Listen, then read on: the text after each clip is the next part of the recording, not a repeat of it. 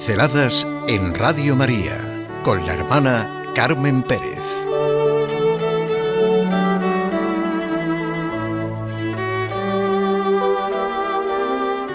¿La fe en Cristo me cambia la vida?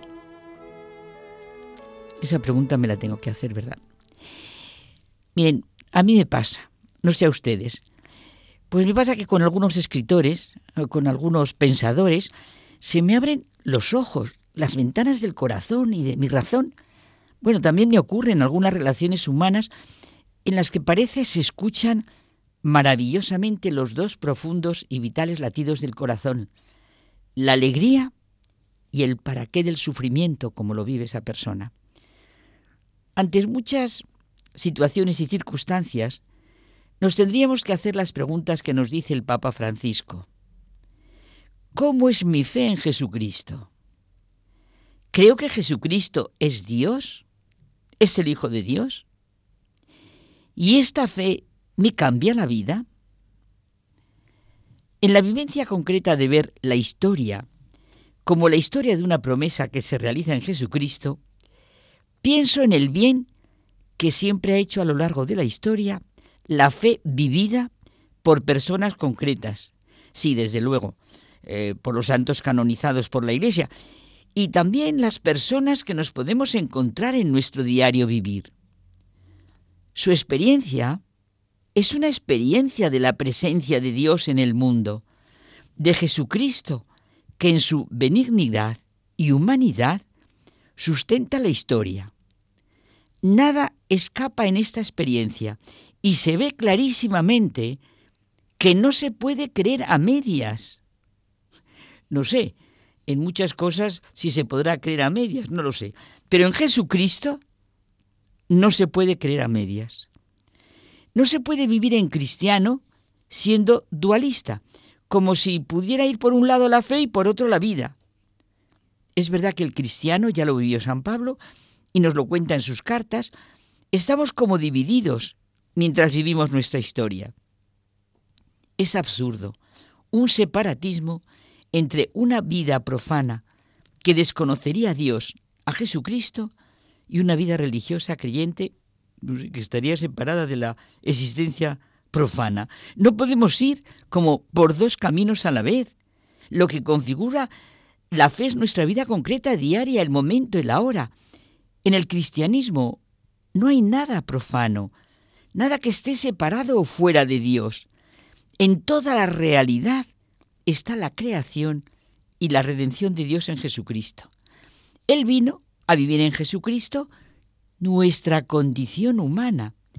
No puede ser que nos encontremos con Jesucristo, que creamos en Él, en sus epifanías, en sus gestos y estemos viendo y deseando lo que se llama, yo qué sé, por ejemplo, existo, triunfo en la vida, yo, yo qué sé, o que vivamos en un mundo de falso amor, de raquítico placer, de falsas confidencias y cancioncillas cutres, en un mundo fabricado por el consumismo, por la propaganda, por el afán del dinero y el placer, que solo halaga para esclavizar más. Vamos, viviendo como animales a los que cualquier cazador furtivo puede cazar.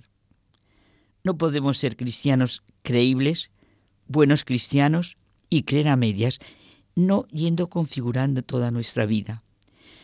Decía Merleau-Ponty, un pensador, que cristiano no debería llevar nunca un adjetivo. Se es o no se es cristiano. Malo cuando hay que adjetivarlo. Nada puede separarnos del amor de Cristo.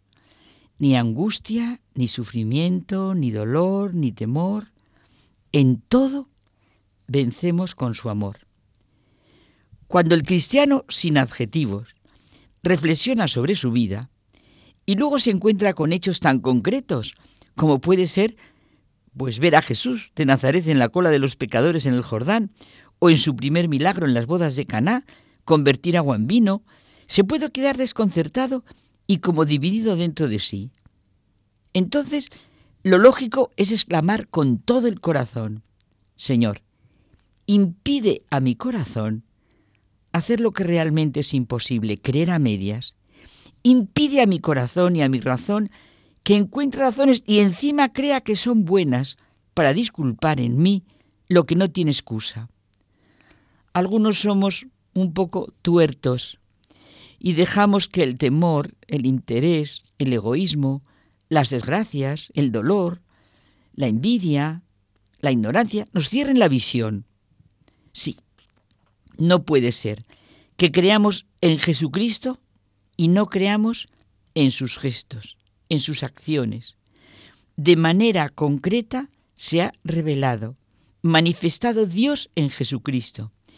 Para nosotros, en un primer momento puede ser inexplicable, fuera de nuestro alcance y sentidos, pero después, nuestra misma razón y corazón, abiertos a todo lo que anhelamos y deseamos, se llena de estupor y admiración ante lo que el amor de Dios puede inventar y hacer, puede crear y redimir. ¿Cómo me abro en mi vida a esa gran realidad? ¿Cómo se traduce en mi vida mi fe? ¿Cómo se enriquece mi vida, mi trabajo, mis diversiones, mis relaciones con las personas, mis preocupaciones, mis dolores, mis sufrimientos? ¿Cómo es mi piedad filial por la apertura al misterio de un Dios que me muestra lo que es mi verdadera humanidad en Jesucristo? Si abrimos los ojos, si no estamos en el reino de los tuertos y hacemos caso a los anhelos de nuestra razón y a los latidos de nuestro corazón, sentiremos la correspondencia de nuestra naturaleza con lo que Jesucristo ha venido a comunicarnos. Lo que Cristo nos dice nos pone en presencia de otra cosa. No es la búsqueda a oscuras, es la respuesta de Dios sobre el origen de todo y el significado de nuestra existencia. Esta respuesta me atañe a mí directamente, es el sentido último de mi destino. Y quiero acabar con algunas expresiones de una oración de Taylor Chardin que me ha vuelto a recordar una antigua alumna mía y que me hace mucho bien. No te inquietes por las dificultades de la vida, por sus decepciones. Quiere lo que Dios quiere. Piérdete confiado ciegamente en ese Dios que te quiere para sí. Piensa que estás en sus manos, más fuertemente cogido cuanto más decaído y triste te encuentres. Que nada sea capaz de quitarte la paz. Haz que brote y conserva siempre sobre tu rostro una dulce sonrisa, reflejo de la que el Señor continuamente te dirige. Recuerda, cuanto te reprima e inquiete es falso. Te lo aseguro en nombre de Jesucristo y las promesas de Dios. Por eso, cuando te sientas apesadumbrado, triste, adora y confía. Sí, la fe en Cristo cambia mi vida.